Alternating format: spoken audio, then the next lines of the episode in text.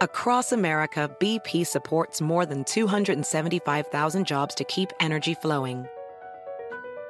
Jobs like building grid scale solar energy in Ohio and producing gas with fewer operational emissions in Texas. It's and, not or. See what doing both means for energy nationwide at bp.com slash investing in America. Con nosotros el show de Fernando Espuelas, conducido por nuestro experto en política, Fernando Espuelas, aquí en KTNQ 1020 AM.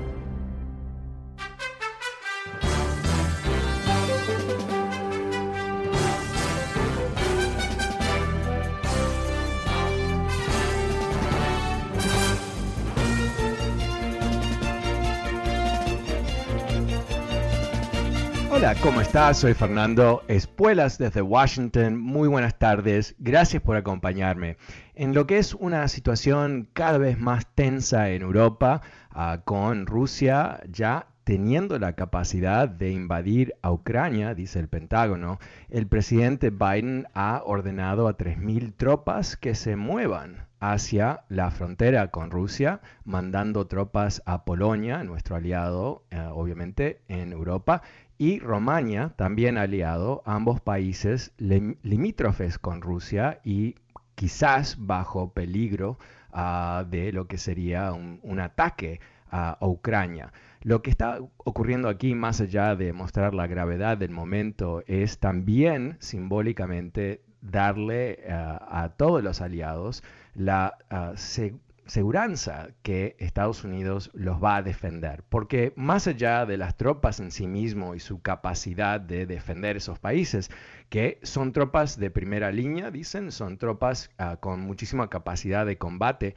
eh, en realidad lo que representan eh, son un gatillo, ¿verdad? Si Rusia atacara a esos países, estarían atacando tropas de Estados Unidos también algo que más allá del compromiso de Estados Unidos con los aliados de OTAN, uh, representaría un ataque directo a las Fuerzas Armadas de Estados Unidos, algo que obviamente uh, no podría, uh, bueno, ser mal interpretado por nadie, sería un ataque a Estados Unidos, algo que se piensa que inclusive a estas alturas eh, Putin no quiere empezar una guerra con Estados Unidos, sino que lo que está ocurriendo aquí es, bueno, una maniobra uh, para ganar más poder, pero no necesariamente una maniobra para causar la Tercera Guerra Mundial, algo que uh, nos imaginamos que él sabe que no, no es ganable, Uh, y que definitivamente él perdería, uh, más allá de lo que puede ocurrir en el campo de la batalla, uh, cualquier tipo de conflicto ¿no? eh, entre todos los países del mundo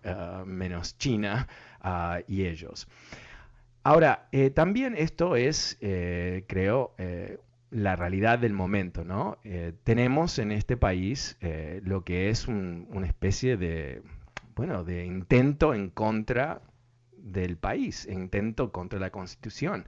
Uh, lo que te vengo contando, por supuesto, lo que tú ya sabes sobre eh, lo que dijo Donald Trump este fin de semana, diciendo que él iba a perdonar uh, si él llega a la presidencia a los que atacaron al Capitolio, uh, que él pedía manifestaciones eh, enormes en las calles si él es arrestado. O sea, eh, la revolución que él quiso causar, el golpe de Estado, sigue evolucionando. Y no es, creo, uh, increíble uh, que uh, Putin y Xi de China están viendo este caos y dicen, este es el momento para, eh, bueno, empujar con todo. Este es el momento para encontrarnos con eh, un Estados Unidos tan debilitado internamente que nos da un espacio de maniobra mucho más amplio que no va a existir quizás en el futuro porque se va a estabilizar el país en algún momento. O sea, cuando hablamos de, Trump, tenemos que también hablar de la dimensión uh, estratégica, más allá de, sus ataques a la democracia, pero la, la, dimensión estratégica de la seguridad nacional de Estados Unidos y cómo tener este, estos disturbios internos, este ruido, este, este caos que él ha causado, eh, nos ha debilitado enormemente, algo que puede causar inclusive guerras. O sea, esto no es un tema menor, no es un tema de me gusta, no me gusta, es un tema de eh, lo que representa a una Roma debilitada por una especie de guerra civil ah, fría en este momento. Roma, por supuesto, es mi metáfora para Estados Unidos. Roma por cientos de años no podía ser ah, destruida por afuera, no existía un poder que tenía la capacidad, solamente podía destruirse por, por adentro ah, en conflictos civiles entre grandes poderes del Estado, algo que lo estamos viendo hoy por hoy aquí. Ahora, del otro lado de esto, de la debilidad que Trump representa para este país, la incapacidad hasta ahora de llevarlo a la justicia y garantizar la democracia, algo que esperemos que está en vías de concretarse o por lo menos de, velarse en lo que pueden ser estas múltiples investigaciones de Trump ah, y ah, procesos eh, legales que él está siendo, bueno, está siendo investigado, está siendo eh, inclusive acusado eh, en el estado de Nueva York, sin duda, de ciertos ah, fraudes y todo el resto, que estas cosas prosperen en forma natural en las cortes y que eso nos proteja un poco. Ok. Pero también tenemos que ver algo que creo que es fundamental, ¿no? Eh, esta es la realidad que vivimos, pero también hay un presidente en la Casa Blanca que hay que reconocerle, está haciendo un magnífico trabajo en esta crisis. Porque recordemos qué es lo que está ocurriendo. Putin está presionando el orden mundial en un momento en donde él piensa que Estados Unidos es débil. Y quizás otro presidente, sin duda uh, Trump no estaría defendiendo Ucrania, eh, como tú sabes, quizás eh, en la derecha trumpista cuestionan por qué Estados Unidos está del lado de Ucrania, una democracia, y no del lado de Putin, una dictadura. ¿no? A, esas alturas está el trumpismo, ¿no? es un, partido que se identifica con uh, un movimiento totalmente autoritario, totalmente uh, de una dictadura. Entonces, en Biden tenemos a alguien eh, tradicionalmente estadounidense como presidente defendiendo democracia en contra de dictadores. Y esta orden de mandar 3.000 tropas adicionales, yo creo que es un mensaje muy, muy fuerte y calibrado, ¿no? Porque eh, tampoco aquí eh, lo que hay que hacer es, es crear la chispa Ah, para un ataque de los rusos, ¿no? que, se, que, puedan justificar que OTAN los está rodeando, que es, que es lo que ellos dicen, lo que ellos repiten, es la propaganda de Putin, es una mentira, porque OTAN, y todo el mundo lo sabe, no es una fuerza ofensiva. OTAN no va a la guerra uh, sin el consenso de todos los miembros, ¿ok? Y te puedes imaginar que eh, no hay un consenso para atacar un un país como Rusia, no sé, no existe, no es el propósito de OTAN. Pero la mentira de los rusos, la propaganda, lo que se repite en Fox News, inclusive que es, a cierto nivel ah, trágico, eh, por partes también cómico, es que eh, tenemos un presidente que eh, está actuando con firmeza. Ahora, algo que ocurrió esta tarde, el periódico español El País publica lo que son filtraciones de la carta respuesta de Estados Unidos a Rusia después de la última ronda de negociaciones entre el primer, perdón, entre el, secretario de Estado de Estados Unidos y el secretario de ah, Relaciones Exteriores de Rusia.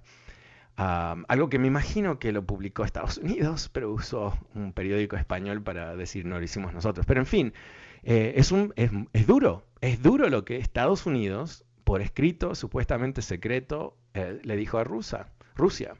Eh, dijo que tienen que salirse de, Ucrania, que no pueden atacar, que OTAN va a seguir permitiendo la entrada de nuevos miembros. O sea, un rechazo de, las demandas que está haciendo Putin. Y comento que las demandas que hace Putin, y esto, gente que estudia estas cosas a fondo, más de uno, es una especie, yo diría, un mini consenso es que lo que ha pedido Putin, él sabe que nunca se lo van a dar.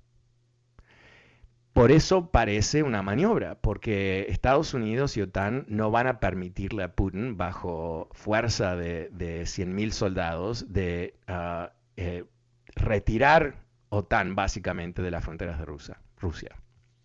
¿No? E, eso no va a ocurrir. Sería el colapso del sistema y obviamente eh, eh, no van a colapsar el, sistema que fue creado para defenderse de Rusia. Entonces, eh, el hecho de que no solamente Estados Unidos no se lo va a entregar, pero lo hace con firmeza, lo hace en una forma ah, pensada cuidadosamente para mostrar que Rusia es el agresor, ¿no? Para que quede claro y, desnudo la realidad de quién está haciendo qué. Ah, que las mentiras de Putin, de que eh, él está rodeado por OTAN, eh, son eso, son mentiras, son cosas que eh, son excusas, son parte de la propaganda siniestra de los rusos, que está basado en mentiras y más mentiras y tremendas mentiras, y, después el, el, encuentro que ellos hacen con el famoso concepto del useful idiot, el idiota útil que fue eh, la figura que los soviéticos encontraban en países eh, occidentales como Francia o Inglaterra, inclusive Estados Unidos, que los podían programar de alguna manera con propaganda para repetir las mentiras de los soviéticos. Y, eso es lo que tenemos aquí con Tucker Carlson y Fox News en general, ¿no? que repiten las mentiras de los rusos como si fuesen la verdad. Eh, actúan es comiquísimo, excepto que no lo es, ¿no? Eh, actúan como un órgano de propaganda ah, eh, que parece legítimo porque oh, Fox News con la banderita de Estados Unidos y todos eh, somos muy patriotas. Y todo el resto. bueno, en realidad están repitiendo esas mentiras. En todo este entorno, lo que también se ha reportado a través de varios medios aquí en Estados Unidos y en Europa también, es que los aliados de Estados Unidos están contentos con Estados Unidos. Y esto eh, yo creo que es fundamental en una alianza eh, que haya ah, eh, cierto, bueno, respeto, nuevo respeto, renovado respeto al líder de esa alianza, yo creo que es fundamental y que entiendan que Estados Unidos eh, es, es, un país serio una vez más y que va a cumplir con sus palabras. Y por supuesto aquí también eh, había el, el, error, el autogol ¿no? de, de, Biden en Afganistán, ¿no? un, un, lío para salir de Afganistán y todo el resto, uh, que eh, debilitó la imagen de Estados Unidos. Y yo creo que esto está ayudando muchísimo a, a decir, ok, está, Afganistán es una cosa, Estados Unidos defendiendo Europa es un, un interés fundamental de Estados Unidos, eh, eh, inmovible en la historia. Y aquí está la evidencia de las 3.000 tropas. además, recordemos que eh, la semana pasada el presidente activó 8.500 tropas en Estados Unidos para ponerse listas a irse a Europa en, poco tiempo, ¿no? Una especie de, alerta, ah, algo que también es una señal muy importante. Ah, se, ahora eh, dice el, el, Pentágono que eh, esto no es el último movimiento de activos estratégicos, me imagino buques, aviones y todo el resto, que va a haber otros movimientos. Y se le preguntó a la Casa Blanca eh, por qué estos movimientos y por qué ahora. Y la Casa Blanca dijo, no, es que lo que está pasando es que Putin sigue presionando a Ucrania, sigue sumando capacidad militar en alrededor de Ucrania. Ah, quiere decir que ah, eh, toda invitación que le hemos dado a bajar las tensiones para negociar diferentes ah, temas de interés, eh, bueno, no, hay esa respuesta. Ahora, interesante en, todo esto es Putin, ¿no? Eh, ¿Qué es lo que quiere Putin? Que es una de esas preguntas que por supuesto, no tenemos una respuesta real, porque él no está diciendo qué es lo que él quiere, él está repitiendo la historieta de que está amenazado por OTAN y todo el resto. Y, desde el gobierno ellos dicen que no, no vamos a atacar Ucrania, no, no vamos a atacar Ucrania. Pero hay otros elementos del gobierno que, se entienden que hablan por las intenciones reales del gobierno, que dicen que, eh, bueno, vamos a ver qué pasa, ¿no? repitiendo la mentira que OTAN los ha rodeado y todo el resto. Hay, diferentes, yo diría, eh, eh, conceptos sobre Putin entre los expertos. Ah, coinciden que es un, tipo inteligente y audaz, ¿verdad? Ah, pero hay unos que dicen que es un gran estratega y hay otros que dicen que es un pésimo estratega, pero sabe sacarle provecho a momentos específicos, tácticas. ¿No? Responde una acción con otra acción con otra acción, pero que no hay necesariamente un, gran concepto estratégico detrás de lo que él está haciendo. Lo que hay, hay ciertos feelings que él quiere provocar en la población de Rusia fundamentalmente.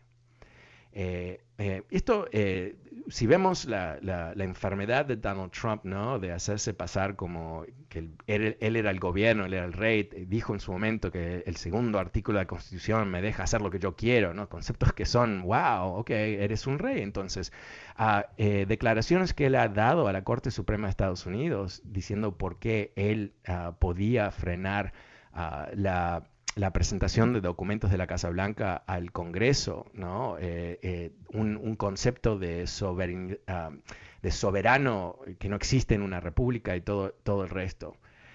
Eh, eso es Putin. Putin no es un presidente autoritario que distorsiona la democracia. Y, no, él es un dictador. No hay nadie que puede competir con él en el sistema político de Rusia. Uh, Navalny, que fue uno de los eh, increíbles eh, opositores que él tuvo en, los últimos tiempos, un, tremendo tipo en términos de su capacidad de medios, de comunicar, de, estratega y todo el resto, lo puso en un campamento de concentración. Así, lo, sacó. Eh, eh, los colaboradores de Nelvani a la cárcel también, calladitos, nunca no se escuchaba más de ellos. Eh, los medios son, 95% son del Estado, controlados. ¿no? Entonces, ¿cuál es la legitimidad de Putin? La legitimidad es en, su papel de el nuevo emperador ruso. Eh, capturando una vez más la gloria del imperio ruso destruida trágicamente por, OTAN, por Estados Unidos, con la caída de la Unión Soviética, y, un renacimiento ruso ah, nacionalista que él representa. Entonces es, algo, eh, no es constitucional en sí mismo, porque él ha cambiado la constitución para ser reelecto por el resto de su vida ah, y no permite otros candidatos, así que, eh, o sea, eh, esto no es una democracia bajo ninguna circunstancia, pero necesita el apoyo, ¿no? necesita que, suficientes rusos estén contentos con él y con su liderazgo, que lo sigan apoyando. Porque eh, los populistas eh, nacionalistas eh, es mano dura, es falta de democracia, es medios controlados, pero tienen cierto nivel de apoyo porque saben conectarse con alguna realidad. Donald Trump para mí una especie de, vómito ambulante, pero recibió 74 millones de votos, ¿no? Entonces, eh, e, eso es lo que ocurre. Eh, cuando a veces pensamos dictadores, pensamos que, bueno, son odiados por el pueblo. No, no, no totalmente, ah, porque saben cómo manipular ciertos segmentos de la gente para lograr sus objetivos. Y entonces Putin, si, si lo podemos pensar qué es lo que quiere, mira, eh, si él puede bajarse de, esta situación ah, sin ah, pasar vergüenzas, ha tenido una interesante victoria a nivel internacional. Reposicionó a Rusia como un tremendo poder que puede eh, básicamente forzar a Estados Unidos y, a toda Europa a prestar atención y, reaccionar a, él. Entonces, el tema es eh, y un analista que, eh, estuve escuchando esta mañana decía, el problema puede ser que él es como el perro que captura al auto, ¿no? O sea que no se imaginaba que esto iba a progresar porque no es un estratega, dice este, esta persona, sino que es un tactician, hace táctica, que ahora está como que sobrepasado y bajarse de casi atacar y no atacar, ¿cómo lo explica? ¿Cuál fue la razón de todo esto? Eso es eh, parte del peligro aquí. Y también ah, hay algo que no sabemos exactamente, es que Putin, a mí por lo menos, me parece que es un aventurero, ¿no? Ah, que él eh, piensa que tiene suerte, piensa que tiene una capacidad por encima de otros hombres. Y bueno, la historia muestra que por lo menos en Rusia es el caso, porque él sigue en el poder ah, y es mucho poder que tiene y se sabe que él tiene fortunas que ni, ni las podemos imaginar. Bueno, uh, vamos a lo siguiente, vamos a una pequeña pausa. Uh, el número es 844-410-1020. Eh, ¿Cómo ves tú esta situación en Ucrania? ¿Estás contento con lo que hace Biden? ¿No contento? Llámame y cuéntame. Soy Fernando Espuelas y vuelvo enseguida.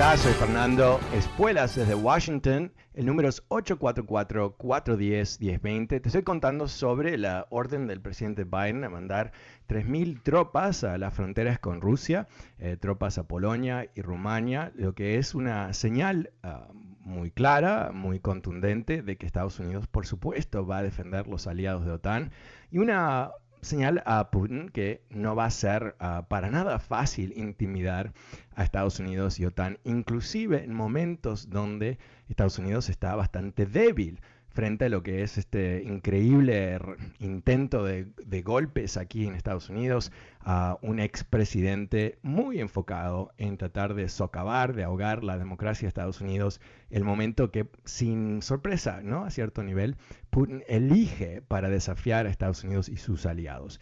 ¿Cómo lo ves tú en números 844-410-1020? Empecemos con Carlos. Hola Carlos, ¿cómo te va? ¿Cómo lo ves? Aló, Carlos. Ok, ¿no está Carlos? Ok, eh, pasemos entonces con Jorge. Hola, Jorge, buenas tardes. ¿Cómo lo ves tú? ¿Aló? Bueno, Fernando. Jorge. Fernando, buenas tardes. Un saludo a ti y a, todos. Gracias, muy igualmente. muy, especial para las señoras que hablaban la semana pasada que sus muchachos iban a ir precisamente para allá, para, para esa área. Ajá. Sí. Ojalá, ojalá que esté todo bien con ellos y con todos los muchachos que vayan para allá. Sí, sí. Oye, Fernando, vuelve, vuelve, las, vuelve las coincidencias y quiero preguntarte algo. Eh, las coincidencias, o sea, la OTAN, el Tratado de Versalles con, con Hitler, este, los territorios quitados que quiero recuperar, el nacionalismo, todas esas coincidencias que tú sabes mucho más que yo de eso. Pero yo creo que no va a pasar nada ahora es mi comentario y quiero que tú me ayudes. Ah, ah, ah, creo que no vaya a pasar nada ahora porque ahorita hay muchos intereses económicos, ¿no? No sé tú cómo lo veas ese detalle. Ya, bueno, eh, eh, mira, em, no creo que el tema económico es lo primordial para Putin en este momento. Él está eh, amenazando y tratando de cambiar el destino de Rusia. Eh, si hubiese sanciones porque él ataca a Ucrania, yo creo que ahí le, va a doler mucho porque eh, Estados Unidos va a intentar a destruir su economía, aunque va a recibir Putin ah, va a recibir ayuda de China, porque le interesa a China que Rusia no sea destruida por Estados Unidos. Pero en fin, uh, pongamos eso del lado porque te quiero hacer una pregunta. Comentaste el, Tratado de Versailles, el Tratado de OTAN. ¿Tú has escuchado algo al respecto o simplemente conectaste las cosas? Ah, oí que, tú acabas de decir ahorita que Putin se siente eh, ah, amenazado por la OTAN. Ya. y, Hitler, y Hitler. Ok, Jorge. Ok, eh, bueno, entiendo. Eh, mira, em, no hay ninguna conexión. Ah, son dos situaciones muy diferentes. El Tratado de Versailles termina la Primera Guerra Mundial es considerado uno de los acuerdos más ah, eh, destructivos en la historia porque no solamente terminó la guerra, pero eh, fue el instrumento para humillar a Alemania y humillarlo en varias maneras y consecuentemente humillarlo económicamente a tal punto que eh, la Gran Depresión cuando pega en Alemania es devastadora aún más por lo que ha pasado con el Tratado de Versailles, un tratado que forzaba a Alemania a entregar fortunas cada año por muchos años y un tratado que eh, Hitler utilizó para llegar al poder, diciendo yo voy a rechazar esto, vamos a salir de ahí y eso fue parte del de, eh, el, interés de los alemanes en elegirlo a él. Pero eso, eh, honestamente, no tiene que ver. El, el Tratado de OTAN se concluye en 1949 como un tratado defensivo para defender ciertos países de Europa de lo que era la creciente amenaza de la Unión Soviética. y uh, OTAN se convierte en uno de los dos eh, grupos de defensa, los dos grupos militares, eh, OTAN de defensa y el, el, el, Pacto de Varsovia, the Warsaw Pact, uh, de los soviéticos. Y entonces no hay ninguna, no hay ninguna eh, coincidencia con el Tratado de Versailles. Lo que dice Putin es realmente, no es razonable, no es lógico, es antihistórico. Lo que él dice es que eh, eh, OTAN debe retirarse de aquellos países que en su momento eran parte de, eh, si no la Unión Soviética directamente, parte de lo que eran ah, los países de su área de, poder, como es Polonia, como es Rumania, ah, como es Bulgaria, etc. eso es absurdo, porque hay un principio en, el derecho internacional que dice que cada país soberano tiene el derecho a ser soberano y entre esa soberanía es decidir si entra tratados, si eh, es parte de alianzas o hace algún otro tipo de acuerdo entre países. O sea, la decisión soberana de estos países de unirse, en algunos casos a OTAN, en algunos casos a OTAN y la Unión Europea, es exactamente eso, es la decisión soberana. Lo que Putin dice es básicamente es, una falsedad de que de alguna manera eh, Rusia tiene un derecho histórico a estos países. Algo que no existe desde el fin de la Segunda Guerra Mundial, cuando se determina en, lo que son las Naciones Unidas que no se pueden cambiar fronteras basado en guerra. Se rechaza el concepto que había existido hasta entonces, en donde si yo tengo más eh, armas que tú y, puedo, te voy a sacar esta provincia, o te saco la mitad de tu país, o te saco lo que yo quiero porque yo tengo más fuerza. Eso es lo que inclusive la Unión Soviética eh, eh, rechazó ese tipo de violencia. Obviamente era una falsedad que firmaron, pero al fin y al cabo es, eso es el derecho internacional. Por último, lo que dice Putin es que él no quiere tropas en esos países Ah, que son, ah, están, tienen fronteras con Rusia. Una vez más, eh, eso viola el principio fundamental de cada país de tener ah, cualquier tipo de acuerdo o cualquier tipo de estructura militar que quiere, al menos que esté amenazando a otros países, que es exactamente lo que está haciendo Putin. Y ese es el tema aquí, que yo creo que es, es importante que no nos perdamos en lo que es la propaganda rusa. Es Putin que está utilizando Fuerzas Armadas para intimidar a los europeos, intimidar a Ucrania definitivamente, pero intimidar al resto de los europeos también. Eh, no, no, hay ningún debate sobre esto. Es, él ha creado esta crisis. Eh, fue él que invadió uh, Crimea, la, península de Crimea en el, en el 2014. Ah, fue él que ah, fomentó una especie de guerra separatista en el este de Ucrania, en provincias que tenían o tienen mayoría de, ciudadanos de, descendencia rusa. Ah, así que eh, él es el culpable de, lo que ha ocurrido hasta ahora y, sus intentos de crear una excusa, no, me están amenazando, son nada más y nada menos que mentiras de un individuo que está jugando un juego de poder frío, sin ningún tipo de reparo, completamente entendiendo que él está utilizando la fuerza para lograr un objetivo político.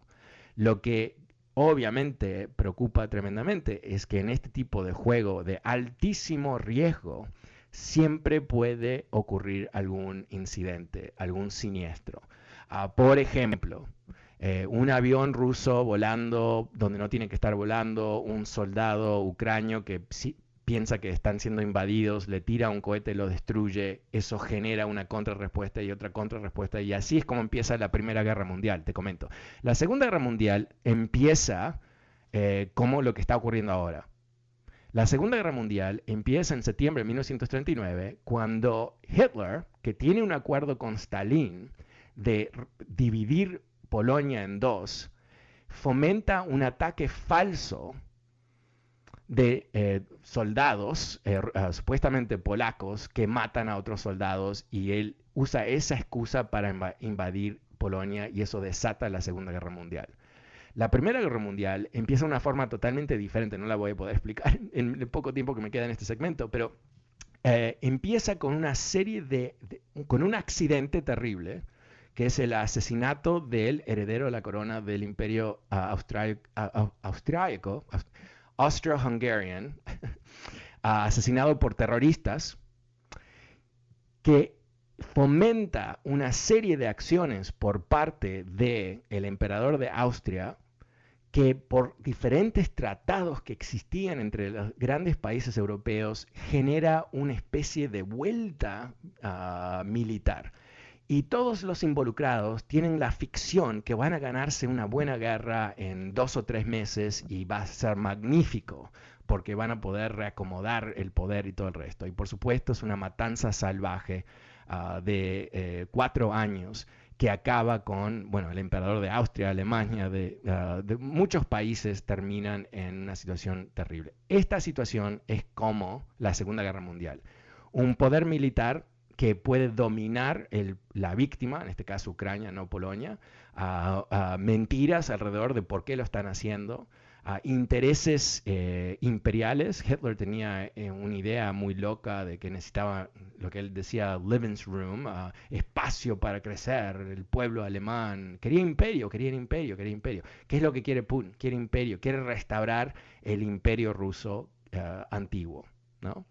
Uh, así que eh, es una situación muy diferente, pero al mismo tiempo, en lo que yo rescato de la historia, en particular de las guerras mundiales de Estados Unidos y muchas guerras más, es que lo que los jugadores principales piensan que va a ocurrir no ocurre. Que si hay algo que podemos predecir sobre una guerra son las sorpresas son las cosas que no se entienden bien. Y hay un concepto de guerra muy antiguo, pero completamente validado, que se, se, se, llama la neblina. En inglés es fog of war, lo voy a traducir directamente quizás en español una frase más elegante, pero la neblina de la guerra. Y la neblina de la guerra es un concepto que dice lo siguiente, en una guerra hay tanta información, hay tanto que está ocurriendo, y nuestra capacidad de percibir lo que está ocurriendo, no tenemos ojos por todos lados, no tenemos radares por todos lados, no tenemos aviones por aquí, es, eh, es, muy limitada. Entonces, eh, un general, un presidente eh, que toma decisiones, está recibiendo mucha información y a veces no se entiende lo que está pasando. ¿Y qué es la, la tentación humana? ¿no? Eh, yo no quiero estar a cargo de la defensa de Polonia uh, y, tener información que es ambigua, pero parece que vienen los rusos y yo, lo que tengo que hacer es defender, así que voy a atacar antes que me ataquen a nosotros. O sea, la posibilidad de tomar decisiones incorrectas se suman rapidísimo en este tipo de situación y ahí es donde algo que quizás no era trascendente se convierte en trascendente porque, bueno, esta neblina no te permite percibir las cosas como son. Así que eh, quiero ser uh, optimista de que aquí uh, tenemos un presidente con mucha experiencia, un equipo uh, que, bueno, por hasta ahora es, es, considerado de primera línea en todos estos temas. Eh, hay un, realmente hay un, hay, ¿sabes qué? Hay tanto consenso detrás de Biden que hay inclusive republicanos que lo están apoyando eh, porque sienten que es importante pararle el carro a Putin. ¿Ok? Um, y hay, por supuesto, los otros republicanos que, que, no, y que están a favor de, de Putin. o sea, en fin, eh, pero, pero mi, comento eso solamente para decir que uh, eh, menos mal que en esta crisis tenemos alguien sobrio, con experiencia, no emocional, uh, que está manejando las cosas, yo diría, uh, con bastante habilidad. Y, y todo puede cambiar de un momento para el otro, pero creo que eso es suficiente para ahora. Pero el número es 844-410-1020. Soy Fernando Espuelas. Vuelvo enseguida con más de tus llamadas. ¿Cómo ves tú esta situación en Ucrania? Llámame y cuéntame.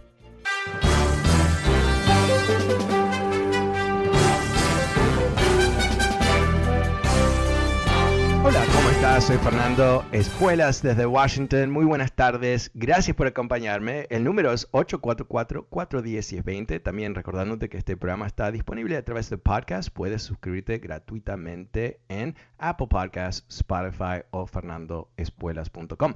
También quiero invitarte a que te sumes a nuestra campaña política de este año. Se llama Latinos for Democracy. Ese es el hashtag en Twitter. Conéctate conmigo en Twitter, Fernando Espuelas, y vas a ver que yo y muchas otras personas estamos emitiendo mensajes para motivar el 50% de, lo, de los latinos que no votan ah, para que salgan este año.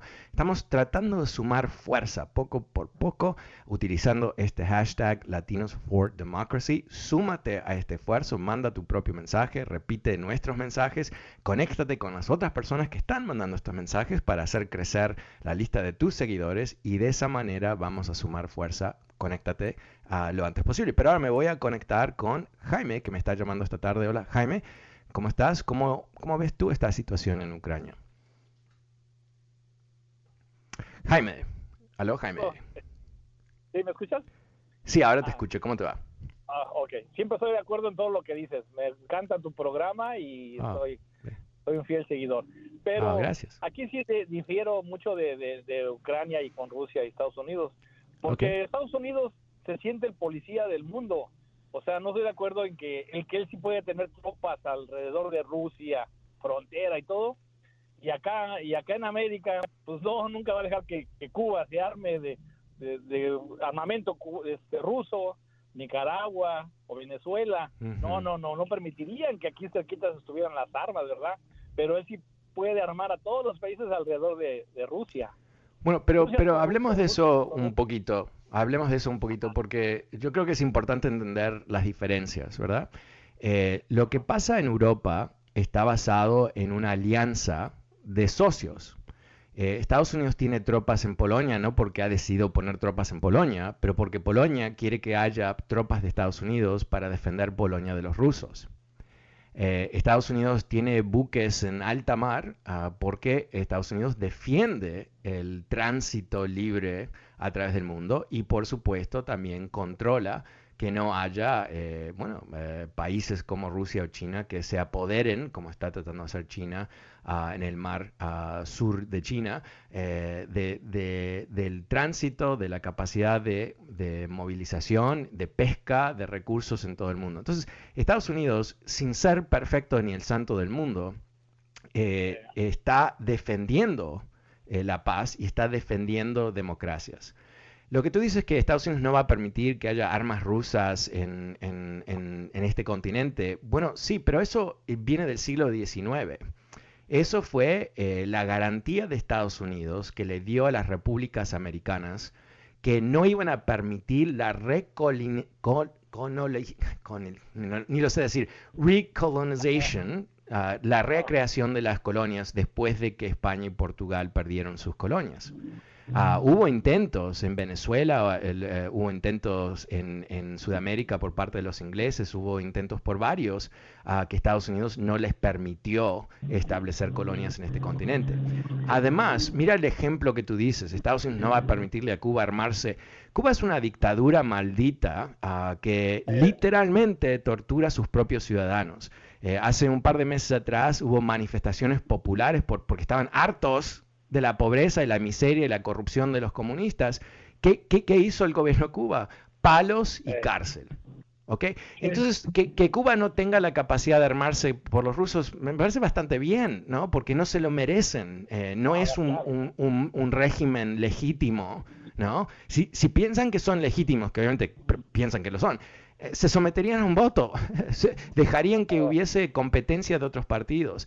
Ah, Nicaragua es, un, e, es, es, una tragedia total. Eh, Ortega y la loca esa de vicepresidenta esposa que tiene, eh, dos matones completamente enfocados en el poder personal. los Somozas parecían más ah, simpáticos que estos dos monstruos. Han liquidado la, oposición política, matan a quien sea, hay una cantidad de exiliados que se tuvieron que ir y, esto cómo mejora la pobreza de, Nicaragua? ¿no? Obviamente que no, lo, no, no, mejora nada. Lo único que hace es poner más poder en sus manos, más dinero, más corrupción, más, más ineficiencia. Y, y, ¿sabes lo que pasó? Eh, ahora que me, me, me, diste lo de Nicaragua.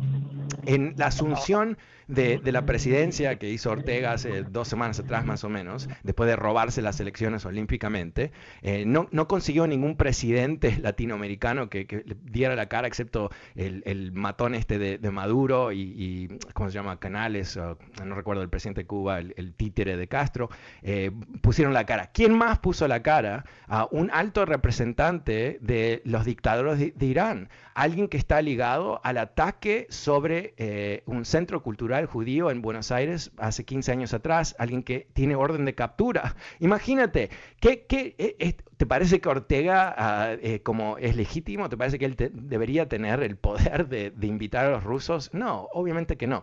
Así que la comparación no me parece válida para nada, Jaime. Eh, yo creo que eh, hay una historia de Estados Unidos que conocemos, que no fue muy linda en el siglo XX, ¿no? Intervenciones, por supuesto, lo que hicieron en Guatemala en el comienzo de los 50, derrocando un, gobierno popular, la intervención a través de la CIA en los países sudamericanos para, para luchar contra, contra la izquierda. Todo, o sea, memoria clarísima. Pero no podemos vivir en el pasado. Estamos en el 2021. Y en el 2021, si hay algo positivo en el 2021, que hay mucho, pero si hay algo positivo en este sentido, es que ya no, tenemos que imaginarnos eh, este mundo tan raro de los últimos 25 años después de la caída Ah, de la Unión Soviética y antes de la subida de China, en donde Estados Unidos quedó solito. Y llegó un momento donde uno dice, bueno, pero ¿por qué Estados Unidos, como tú dices, no? Tiene que ser el policía del mundo, porque tiene que tener tropas en 40 países, todo eso. ¿Por qué? ¿Por qué? ¿Por qué? ¿Cuál es la razón? No tenemos razón, no hay enemigos. ¿Por qué? Ahora, eh, gracias a Putin y gracias a, a, Xi, a los comunistas en China, hay una tremenda claridad sobre el por qué de Estados Unidos. Y en lo que tiene que ver con OTAN, ah, una alianza que había perdido su rumbo, que entró en, Afganistán para apoyar a Estados Unidos, después en Irak, pero este, estaban todos perdidos porque Estados Unidos honestamente hizo un pésimo trabajo en ambos países. No tenía nada que ver con defender Europa, o sea, era una especie de, una alianza un poquito eh, perdida sin ah, un, un enfoque claro en lo que hacer. Eso acabó. Los aliados de OTAN lo tienen clarísimo ahora para qué existe OTAN. Tienen clarísimo el papel de Estados Unidos. Y yo creo que China está viendo esta situación ah, con mucho interés porque obviamente ellos son un poder. Dictadura con ambiciones imperiales.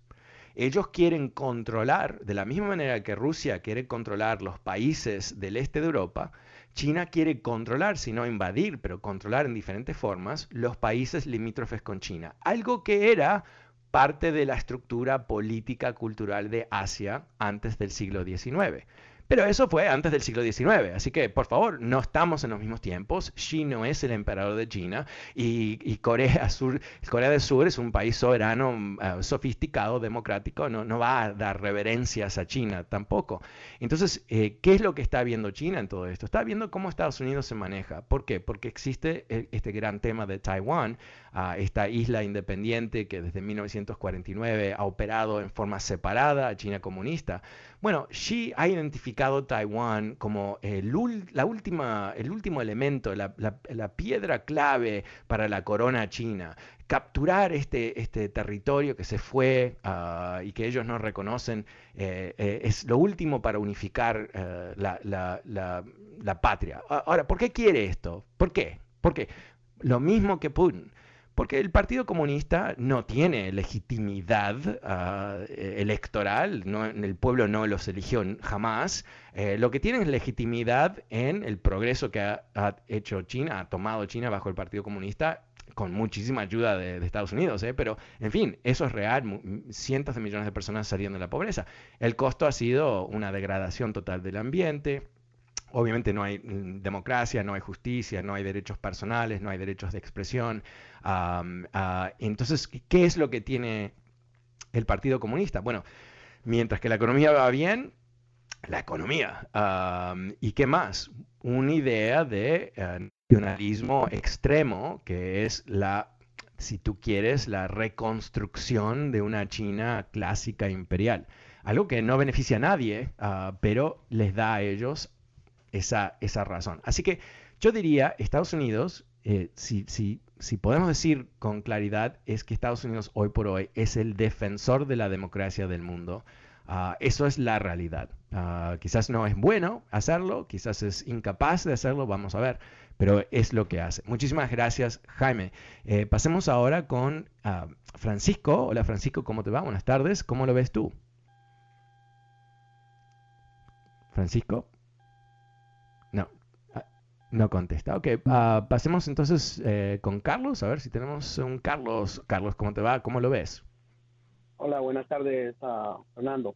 Buenas tardes. a mí la verdad que me, emociona mucho esto, no por las guerras, sino porque ahorita como estaba diciendo la persona pasada, ¿por qué Estados Unidos se mete en el mundo?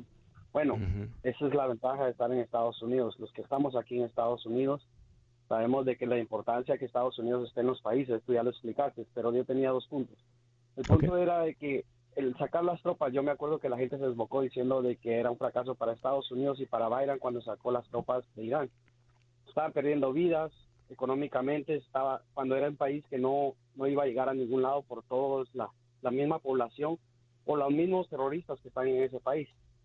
Ahora, en este caso a mí se me hace bien de que Biden haya mandado las tropas para allá para defender a lo que es Ucrania, para que sepan de que Putin no tiene el poder de, invadir otro país, ¿verdad? Y que también sepa, bueno, el más punto que yo te quería decir, que para mí Trump es una copia barata de Putin, por, porque siempre Trump quería y andaba defendiendo a Putin y andaba con Putin. Bueno, no, no se veía claramente, pero siempre lo quería andar defendiendo. Era por lo mismo, porque él siempre ha querido hacer lo que Putin hace en el país, oprimir Claro, él, lo dijo, ¿no? Que Putin era... Eh, hoy escuché una grabación de, Trump hablando de Putin, diciendo eh, que Putin había dicho que, que, Trump es un gran líder, o sea, lo alabó, Trump, eh, Putin le dijo que, qué magnífico líder, y por supuesto Trump tiene un, el ego de un niño de cinco años, ¿no? Y, repite que Putin lo quiere públicamente. Y, recordemos esa, esa escena trágica en, um, ah, creo que fue en Reykjavik, en donde um, eh, Putin, perdón, en, Finlandia, en Helsinki, donde uh, Putin uh, aparentemente le dijo a Trump, oh no, yo no intervení en las elecciones. ¿Y qué es lo que dice Trump públicamente? Él no intervinió, no entiendo por qué Rusia hubiera intervenido. Eh, y, quién había dicho que intervinió? Las, las 29, perdón, las 19 agencias de inteligencia de Estados Unidos. O sea, el presidente de Estados Unidos desmiente su propio gobierno para abrazarse de, Putin. Así que eh, yo creo que, está clarísimo que menos mal, imagínate, Ucrania, Ucrania hubiera sido absorbida si, Trump hubiera ganado. Eh, ¿Te parece que Trump hubiera defendido Ucrania? Ni loco, ni loco. Y el tema con no defender Ucrania no solamente no defender Ucrania, es literalmente eh, destruir OTAN porque el momento que Estados Unidos afloja de esa manera, los socios de OTAN dicen, ah, estamos solos, nadie nos va a salvar, más vale que hacemos un acuerdo con, con Putin para salvarnos, ¿no? Eso es lo que hubiera ocurrido. Eh, y recordemos lo que dijo ah, Trump más de una vez, ¿no? Esto, eh, es, somos idiotas por financiar la defensa de Europa, eh, esta gente no quiere invertir, nos deben dinero, y, y, se ha hablado, no sé si totalmente confirmado, pero se ha hablado de que una de las cosas que iba a hacer Trump si fuese reelecto era sacar a Estados Unidos de OTAN. Imagínate lo que hubiera hecho Putin en esa, en esa situación. Sí, hubiera sido, hubiera sido terrible. Ahora, una pregunta. Esto, si se llega, un, ojalá que no se llegue a un combate nada, pero ¿no sería esto perjudicial para Estados Unidos en la economía, estar ah, invirtiendo dinero en guerra? No tanto eso, lo, lo que em, lo, Estados Unidos tiene tanto dinero y porque el dólar es la moneda del mundo y porque Estados Unidos puede emitir deuda, nacional para siempre, porque eh, es así, por lo menos es así. Eh, el tema es que una guerra sería un shock al sistema financiero mundial, al sistema de, empresas, eh, crearía un sentimiento muy negativo, empresas no, invierten porque es muy riesgoso, eh, puede haber ah, todo tipo de desfaz. Ah, parte de las sanciones que se se han contemplado para Rusia tendrían un impacto devastador para Rusia, pero también tenían un, impacto muy importante para Europa y quizás inclusive no, no tanto para Estados Unidos, porque no es, eh, Rusia no es un socio eh, económico muy importante de Estados Unidos, pero, eh, o sea, habría todo tipo de ruido en el sistema económico del mundo que recién se está recuperando. Y no nos olvidemos, por favor, que estamos en una pandemia, que parece que las cosas van mejor que antes y ciertamente parece que puede ser que estemos saliendo de la pandemia en el sentido que la gente que tiene las tres vacunas o el, refuerzo ah, no van a estar impactados mayoritariamente en este tema de la pandemia. En fin, pero eso puede cambiar de un día para el otro. Eh, eh, hay una, ah, me voy a olvidar del año, pero era 500 562, creo, más o menos, 570. Eh, eh, el, emperador Justinian, ah, emperador romano, pero en, en Constantinopla, tratando de reconquistar el imperio romano, bueno, no lo pudo lograr y no lo pudo lograr porque hay una pandemia que pasa a través de todo el imperio romano en ese momento y él se salva pero se muere en eh, la mitad, o un, perdón, un, tercio de la gente en la, capital de Roma. estas cosas eh, a veces ocurren de una manera no esperadas y son eh, tremendas.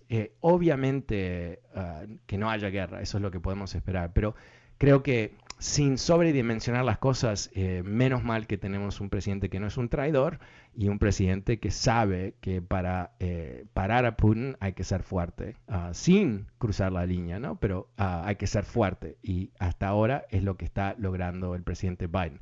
Ah, muchísimas gracias, Francisco. Bueno, me, voy a despedir por, esta tarde, pero quiero invitarte a que te conectes conmigo y todo un grupo fabuloso de personas que a través de Twitter estamos llevando a cabo esta campaña Latinos for Democracy. Es un hashtag. Vas a ver que yo mando un mensaje al día, otras personas mandan mensajes, tú mandas mensajes, haces tweet, retweet es cómo vamos a sumar fuerza en este año electoral. Súmate buscando a mí, buscándome en Fernando Espuelas en Twitter. Ok, me he quedado sin tiempo. Hasta mañana. Muchas gracias. Chao. Este reporte es patrocinado